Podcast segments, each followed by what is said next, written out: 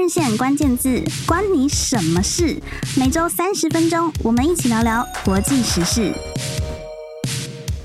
大家好，欢迎收听《换日线关键字》。继上一集哦，我们跟侯志源聊台美关系哦，然后获得很多听众朋友们的回响哈。那有很多人来。这个留言谩骂啊，不是开玩笑的，这是对指教指教哈。那我们今天呢，就再次请来志源这位重量级的嘉宾哈，跟我们继续聊重量级的邻居吧。邻居对，因为志源的公司呢就在我们公司附近，所以大家如果对他讲的言论有什么不满，欢迎来找他。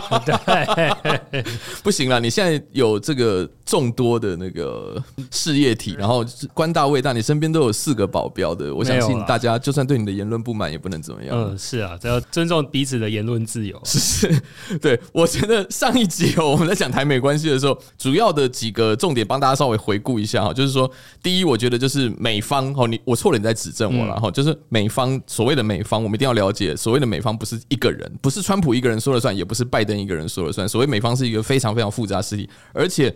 因为当然，这所有民族啊都一样嘛，然后政治人物他其实都还是向选票看齐，所以他也会随民意的潮流而改变。不过大方向来说的话，台美关系增温这件事情是可以说是确定的。对对，这个是我们有共识的嘛，哈。所以就是朋友不用再来站说我们亲中没有，我们没有亲。对对啊，要站那是要站那是他们个人的观点吧？对哦，有些就是说，如果你不认为美国会支持台湾独立化，你就是亲中。当然也有另外一种，就是说你只要跟美国好，你就是卖国贼。我觉得这两种言论我们就先暂时就当做没听到。对，我们就祝福，我们当做没听到。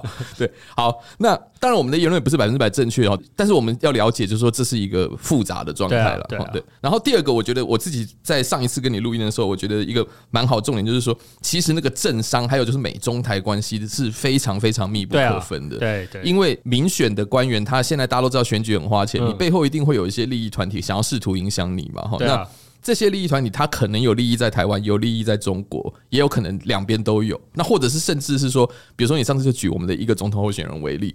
大家觉得说他的生意都在中国，其实他的生意也都在美国。对啊，那这也是反映了，对，这也是反映了很多台湾或者说台商或台湾人的状态。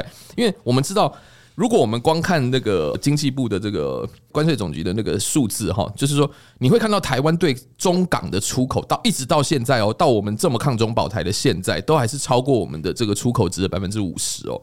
可是你再去看它的最终出口的话，其实这百分所谓的百分之五十以上的里面有百将近七成，最后最终市场是销到美国 去。所以我就说这个，我们其实就是跟大家聊天，就是希望说大家能够看到一个所谓的 bigger picture 嘛。对啊，简单来说，我觉得这是剪不断理还乱。我觉得真的是很少人能够完全把这个事情全部理清楚，因为它太复杂了。对啊，但是我们能做到的就是说，我们尽量分享。就是这个事情的复杂度，因为我们两个也不是什么台美专家嘛，对，我们也不可能去，你是啦，我不是，我们也不可能去细细的解读说，那这里面的每一个人到底有什么但是我们要了解这件事，我觉得这蛮重要。我就是一个脉络啦，一个 context 嘛，我们就是提供大家一个比较能够用一个宏观的角度去评估整个脉动，脉动对，好，那。我觉得这样子的话，从宏观的角度来看，我觉得大概有一个概念。但是反过来说哈，就从很微观、从个人的角度来看的话，我就会想要知道嘛，哈，就说你跟我讲那么多宏观大趋势有什么用？我知道它很复杂，可是它到底会怎么影响我？我们这一集就来聊这个，好不好？嗯，好，大家在讲嘛，哈，就是说台美关系增温，某种程度上。最近很多包括《经济学人》或者是说其他的一些媒体，呃，欧美的主流媒体都在讲说，台湾变成一个亚洲火药库的那种感觉了。哈，那可是我们在坐在台湾的时候，我们的人我们都不觉得，我们都觉得你国外的媒体乱写嘛，哪有那么危险？我们都每天过得很开心啊，对还解封了，对不对？大家还出国啊。那第一个就是安全问题了，我们就从这个来讲起。你觉得台美关系增温会不会影响台海安全这个事情？我觉得不会啊。嗯，哦，真的啊，哇，酷。所以其实都是纸上谈兵吗？还是没有？我是觉得说，你现在这个国际政治下，真的说你要擦枪走火变成实弹的这个，我觉得这个难度很高啦。嗯，而且我们其实这这一集也都没有讲到所谓中国的观点嘛。对，那这个是完全另外一回事。那我觉得应该有其他的专家来讲这一块。但就我们能能看到，就是 Pelosi 来的时候，对。我那时候是中国的被形容为第三次台海危机。对啊，那中国他们的反应是什么嘛？其实他们军演、军演、射飞弹等等。那说实在，其实他们现在光是这样做就可以实质的去撼动到台湾的一些基本的一些，像是能源啊等等的，嗯、就是如果他们假如说去包围台海，其实我们就没天然气了，那我们怎么发电？嗯哼哼，要现在其实能够做的，意思是说他没有必要真的发动战争，对啊，他没他光他没有必要，他就可以实质的去影响到我们的台湾的一个民生民生经济了。对，对所以或者是说，像说我们之前 KMT 政府跟他们签的 ECFA 嘛，那个他现在就是随随时就把这个。收走就是给他 pending 嘛，也没有说收走就 pending 嘛，嗯、然后就 你就会影响到部分。回到你刚刚讲，就确实是因为我们的经贸关系太紧密了。对对啊，那你真的说你有很多 option on the table，嗯，就是以以中国来讲，还有美国也是啦。所以我觉得其实。我们在这个美中台关系，就是遗憾的，就是我们其实能够自主的去争取的，或是我们手上的筹码不多，坦白说不多了。其实现在有最大的筹码就是 TSMC 嘛。对，这个我们等下专门来讲。所以，哦，那第一个观点，那我觉得现在搞不好就有一些泛蓝的朋友就会不高兴了。就是我觉得你今天不管讲什么，都会有没有关系，百分之五十人不高兴，百分之五十人很高兴这样。所以，今天侯志源在跟我们讲说，就算台美关系持续增温。中国要真的去进攻台湾的几率也不大了。对啊，我就你来看，但就是 again，就说这个是我觉得是有赖另外一位就是 China expert 来 来分析了嘛。但至少不过我我我对不起，我再插个话，因为你那个时候有给我一份那个你们哈佛的机密文件，因为知名的学者来台湾分享的时候的 PowerPoint，我看了觉得非常过瘾。他说：“其实中国自己的风险其实是 domestic，对啊，中国内部的风险，内部他他们的放贷像放款的问题啊，就是像上次之前的恒大等等的这些问题，嗯，我觉得反而这是他们比较严重的问题嘛。但其实那一份 presentation 有讲到，其实美国你看像所谓像是基金啊，或者是这些投行啊等等，他们在中国的 footprint 还是没有，还是很大，也没有甚至增加。对，那对，当然就是因为中国这个 capital market 还是。”有得玩的嘛？那还有就是像说，基本上像我刚我们刚刚有提到，大家比较跟生活比较有关，像迪士尼啊、汽车 NBA 啊、汽车啊、福特，对这些福特、通用，通用最大的市场是在中国大陆啊，对克莱斯勒这些，他们不可能离开的嘛。嗯，所以就是再回到说，其实从这一方面来讲，就是美国在中国的 investment 其实还是非常的多的。嗯哼哼。所以我们现在讲讲的第二点就是说，OK，那。美中的这个贸易战，它会或者是说台美关系增温，也又意味着可能台湾是变成是美国制衡中国的其中一个部分。对啊，我觉得目前大概是这样子。对，对，那就这一块来讲的话，哈，你觉得我们一般来说，我们的产业的趋势是说要选边站呢，还是说我们现在其实也没办法只能被动的走，或者说我们主动上我们可以有一些什么选择？我觉得到目前为止也都是跟着一个潮流在走嘛。对，就是像说之前有提到，就是。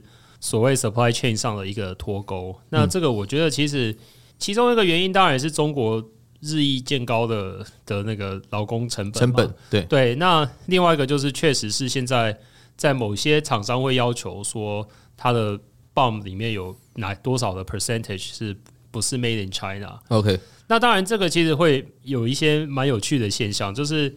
一个当然就是我们生产基地会移出中国大陆嘛，嗯、那可能到东南亚嘛，嗯、那这个就是可能是配合到所谓这个新南向嘛。对。那另外一个其实就是说，反而会有一些中国的 公司选择跟台湾合作，来去抢美国的订单，嗯、就是等于就是洗洗，洗白洗成台湾，就是中国挂台湾牌。对，这个其实也有，嗯，这个现象也有。哦、你实际有接触？对，没有，不是就一定有的嘛。那因为毕竟美国生意大家还是想做嘛。嗯、那他们也会透过不同的管道去想说，去还是去争取这个，所以会有变成这两个现象。反而台湾就是变成一个，当然这一部分当然是它有所谓的一个政治的前提嘛，但是。追根究底也是变成一个商业决定嘛，那那其实就是有给我们多一点的一个机会嘛。对，我那我具体来说好了哈，就是说基本上这个贸易战，尤其你刚刚讲的，就是说它可能在科技业第一个是非常明显的，对，大概这个趋势未来几年还是跑不掉，就是说美国跟中国在高科技领域应该还是持续对抗多于合作的哈。那所以在这一块的话。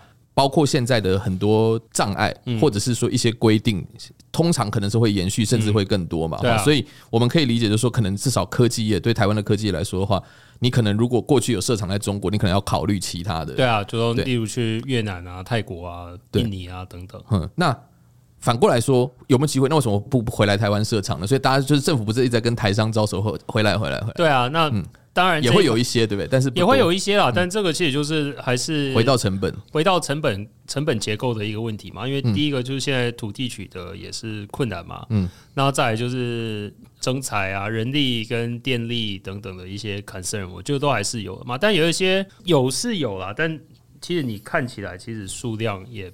你真的说多吗？我觉得也没有，就可能是部分的部分的产线吧。但我觉得你说这个要全部外移也不太可能了，不可能啊。对啊，所以基本上我们可以看到，至少在科技业的供应链重组这个趋势是会继续的嘛。好，那各产业个别会有什么因应？这个我们可能不可能讲得完，但是大家会知道有这个概念就好。但我们一直没有提到金融，因为金融就没有改变。对，你刚 其实你有之前有提到嘛？哈，就是你说像美国的那些知名的，比如说 Water Bridge 啊，Bridgewater、Bridgewater、对，Morgan。其实都还是在在中国还是增加，他们顶多从中国搬一部分跑到新加坡，就、嗯、所以好，我们讲完科技业，那金融业的话呢？金融业的话，它相对来说不会有太大的影响吗？它会有汇率战争？其实有啦，但其实这个问题就跟台湾相对的，因为台湾一直在金融业上就不是一个太大的。哎，这样讲很多金控老板会不高兴，他说我们在打亚洲杯，在中国大陆有很多布局，对对对，其实，在亚洲我们有布局啦，但我是说，其实。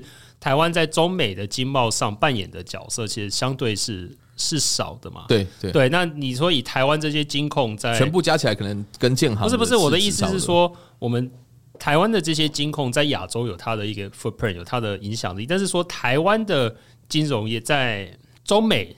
这个大框架大框架下，是我们是算是 separate，我们就是做自己的事情嘛。对，当然现在也是会有一些限制，说某某些东西你可能不能有中资等等。其实美国现在相对也是也是有这些，其实他们一直都有所谓的，就是跟我们的投审会类似的机构嘛。重要产业还是会做保护。对啊，所以其实，但你说这些美国金融业的大咖，其实他们在中国的布局也是没有说真的减少太多嘛。那顶多，但他们会做。Deleverage 就是可能去新加坡或者是别的避险了哈，对啊，避险。那但跟台湾沾不上边了。为什么？对，就是这块就蛮有趣的哈。就是为什么当他今天要开始分散在中国的资产的时候，哎，其实得利的反而是新加坡哈。那我们知道香港因为有一些问题嘛，所以他香港其实有一批资金也是对啊，对啊。但这个我觉得这也是有其他的金融界的 expert 可以来更仔细的讲。但其实台湾一直以来就是在对，因为你在汇率上的管制，这个我们。不要害你，我们就略过不提好。而且本来我们的、我们的、我们就算是相对比较弱势的啦。所以，我们简单来说，就是说金融业这一块受到的冲击跟获得的机会，坦白说都没有特别大。对啊，所以我觉得还是回到制造业跟科技业吧，因为这这其实也是台湾相对的一个强项。是，对啊，所以就是跟台湾沾不上边的，我也就没有必要再多琢磨太多。嗯，那你觉得对我们台湾的其他的制造业或服务业来说的话？这意味着什么？就是说，如果台美关系改善，然后中国这基本上就是说，相对来说比较没有这么不再是就是差不多零八年那段时间，就大家都哦赶快去中国发展了这样。对啊，现在是我们的选项会是什么呢？其实现在有另外一个就是说，外资怎么来看投资台湾嘛？因为他们就是知道说有这个增温的一个风险嘛，所以其实以外资来看台湾的投资，现在他们的我的理解啦，应该是会说他们知道说台湾有这个 risk。当然说这个 risk 是一个多大的 risk，我们我们不知道嘛。但是他们相对在做投资的这个考量的时候，这也会变成说他们的一个一个 concern 啊。嗯，对，所以这个我知道说现在这个烦恼是对他们来说是存在的。所以你会说他们可能说就会做的一些投资的项目，就会往一个比较轻资产啊，或者你能够到时候比较能容易脱钩等等。就万一啦，万一就是我们讲到这种不幸的这个。真的实战的状况发生的话，对。可是你说你刚刚说几率不大，但是就算它封锁，其实也会对你经济造成很大的。对啊，对啊。所以我知道说，这当然这个也会对所谓外资来台湾投资。当然你说是科技业，其实我们也是确实看到像艾斯摩尔啊等等，就是持续来台湾嘛。但是这是因为我们整个产业链已经算是非常的成熟嘛。嗯哼哼。对，但是说其他一些非科技业的投资，我觉得这个一定是会大家会挂念在心理上的一个潜在的。不稳定因子啊，是哇，我们真的聊聊太精彩了，马上又要休息时间了。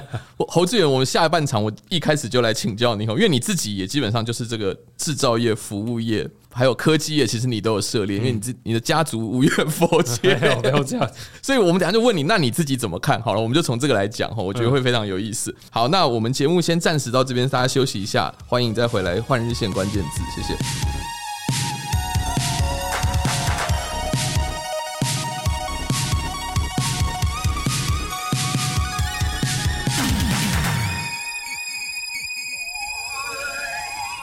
好，欢迎回来，换日线关键字。哦，我们从台美关系现在讲到这个两岸，然后跟这个经贸的这个上面的大战，哦，让我觉得 蛮有趣的。那当然，我们还是回归到听众朋友们比较关心的话题，就是说，OK，台美关系这个不管接下来怎么变化，到底会怎么影响我们？哈，那刚志远已经从产业的观点讲到，包括科技业、金融业跟制造业、服务业的一些状况，了。哈那。我本来想要逼问你你自己的投资啦，就是说你自己，你看你又有又有房地产，呃，我说建设公司，然后又有科技业，不是我的啊，但就是相你的公司啦，你的公司，你服务的企业就有这么多的东西，那分别怎么看哦？不过坦白来说，就是你你要大致讲一下就好。你会觉得哪一些会是你比较看好的，然后哪一些是你可能会比较保守，或者是就你的观察，大家会相对来说在这段时间会觉得比较保守。我觉得这跟台美关系也比较没有太大的关联，一个大趋势。对啊，但因为这几年确实是这几年是景气比较不好嘛，所以这是全球性的。对啊，这个就是又是一个全球性的问题啦。对，但但我觉得我们如果说针对以台美关系来讲，哇，那全目前就还是说科技业在台湾还是相对的重要性是是提高的嘛。所以尤其像说台积电现在去国外建厂嘛，那说实在，这也是制造出蛮多就是 engineer 外派的机会，只是好像外派的这么多还是不够的样子。因为我说美国其实，在征才这一部分的话，其实美国就是也在这三四十年好了，与实际的 hardware 方面的人才其实是不太够的。尤其是说你要叫他们像，我觉得这也也不是我一个人讲而已嘛，就是说你要叫台湾美国的的工程师像台湾这样子。的血汗，基业的研发，对，这是非常有非常大的困难嘛。但是你就知道说，其实就算在这些已经已知的顾虑下，TSMC 还是去美国设厂，那也就知道说，这个后面的的这个动力被 push 他们的是多么的强 强大。我就说到这个，我们就专门来讲，我们也不是单讲一个公司，但是我们就以这个科技业，比如我们就以台积，因为它是指标性的公司嘛，我们就以这个事情为例，就说你觉得类似这样子的 case，接下来应该是恐怕是只会多不会少了。我觉得应该 again 这个也是要看是在哪个产业嘛。那当然现在最显学就是科技也，就是半导体嘛。嗯，对啊，那其实就是 TSMC 也是有要去像德国啊，还有日本嘛，对啊，但他们其实，在他们的顾虑当中。第一个就是建厂的成本跟人力的取得嘛，那其实都不会像在台湾，因为他们毕竟在台湾已经根深蒂固已久。那就算他之前有去海外布局，其实那都相对的是成熟制成的一个的布局嘛。那所以我觉得这个连带也就影响到说，他现在在台湾，例如像是高雄啊、台中对的扩厂嘛，所以就比较严当了嘛。对啊，就比较重新规划了。我们讲这样子，对啊，所以。这对其实你可以说台 TSMC 是在做国际外交嘛，但这个其实还是对台湾有一些影响影响的。对，那我们反过来讲，我们还是回到人的这个 人本关怀。所以，就是我刚刚也跟你聊的话，就是说，所以对于我们现在新一代的台湾人才来说，不管你是从事科技业或制造业或其他服务产业，就是说，接下来我们是不是？要做一些什么准备来顺应这样的趋势？你会给现在的年轻一辈的这个职人一些什么样的建议？哈，这是一个深 深奥的问题。但因为我觉得，其实接下来这几年台湾的重要性其实是相对的增加嘛。那我觉得台湾的如果说是年轻人或者学生来讲的话，我我其实也是鼓励他们。就是你可以多了解美国的一些相关的一些政经的发展啦，因为我觉得在这个状况下，其实美国也是缺乏一些懂得亚洲的一些相关的相关的人啦。那对，当然就是外语能力，我觉得这个，但我觉得现在台湾的年轻人，其实，在外语能力上，其实都算是相对是具备的啦。那我觉得你怎么去了解，其实这个国际的一个动态？因为我觉得，其实我们就回归说，我们今天为什么会聊这些？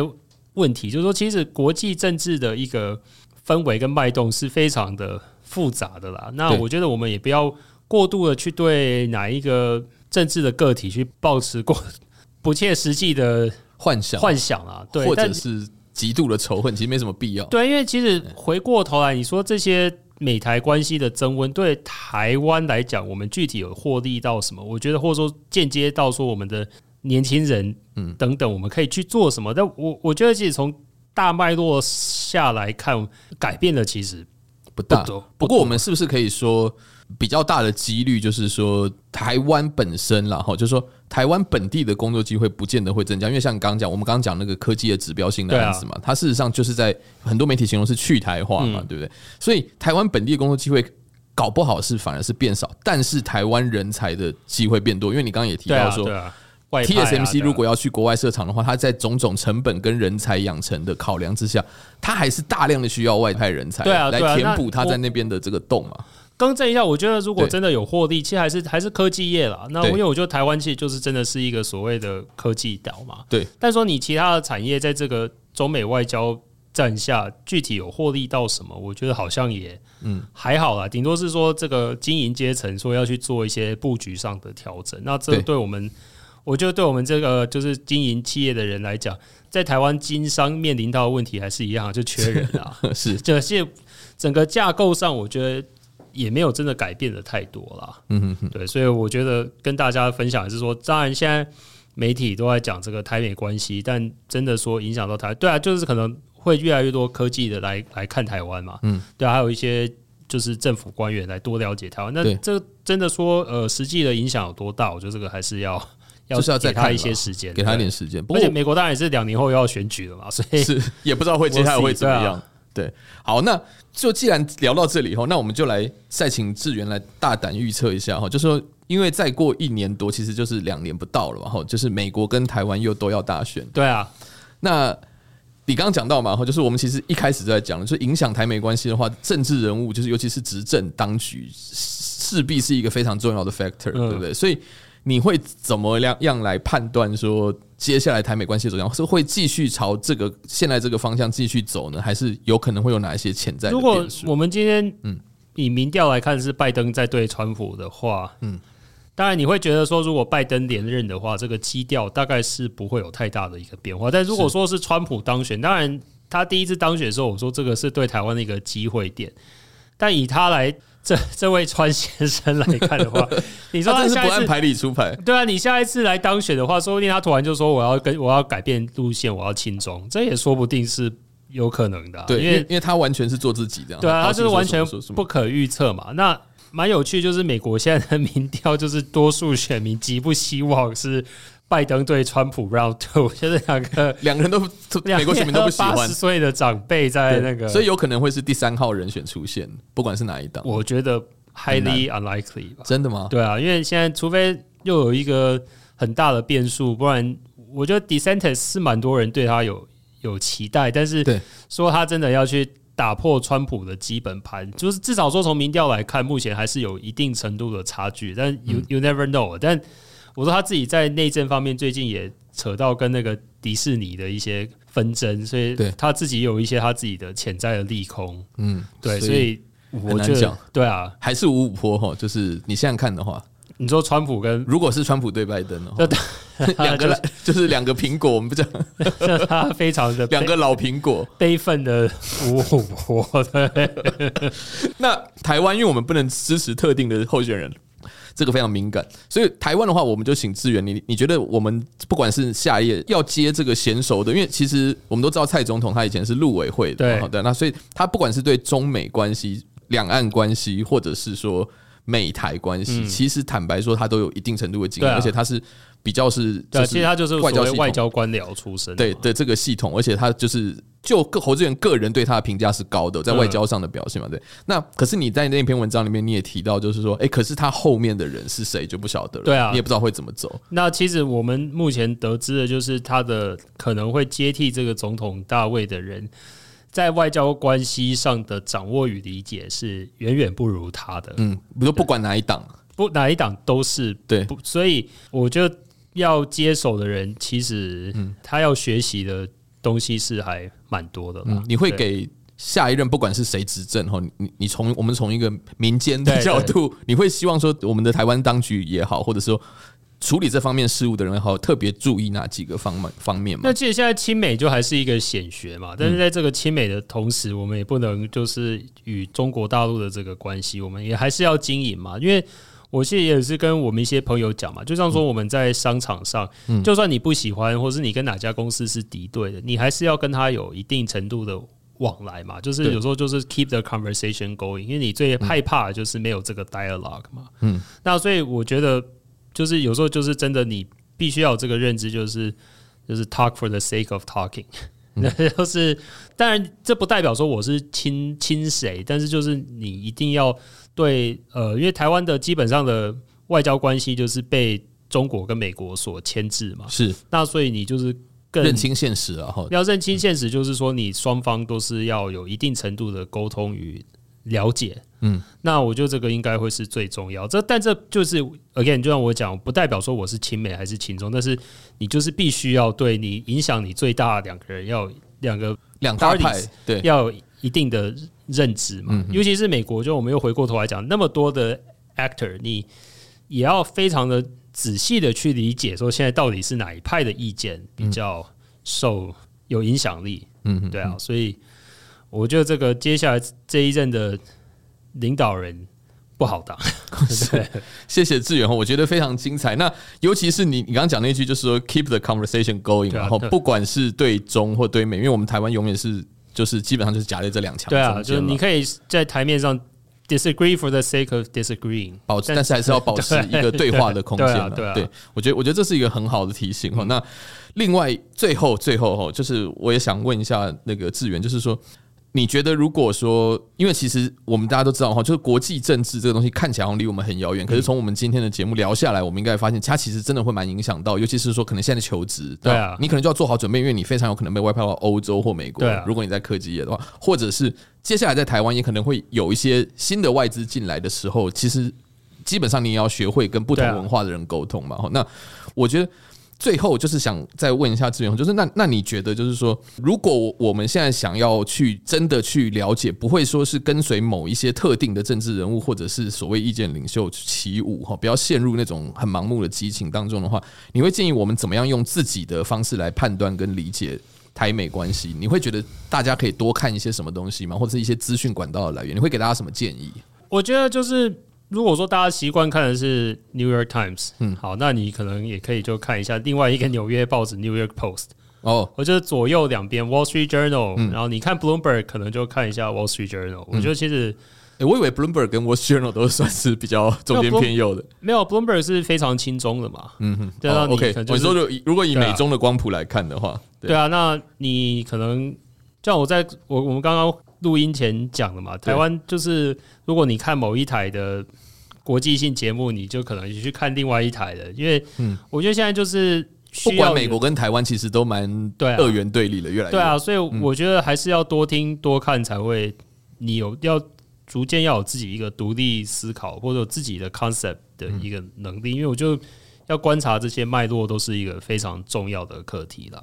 嗯。谢谢，今天非常谢谢志源的分享哈，跟我们连续聊了两集台美关系，但是我相信这个还是聊聊不完的，所以我们有机会再多多来请志源上节目，或者是说我们再请其他来宾跟大家继续聊下去。OK，对，好，谢谢，非常谢谢大家收听这一集的换日线关键字。那我们下个礼拜会有新的关键字跟大家见面哈，也请大家一起期待。那再次谢谢志源，然后也谢谢听众朋友您的收听，我们下次再见，谢谢，拜拜。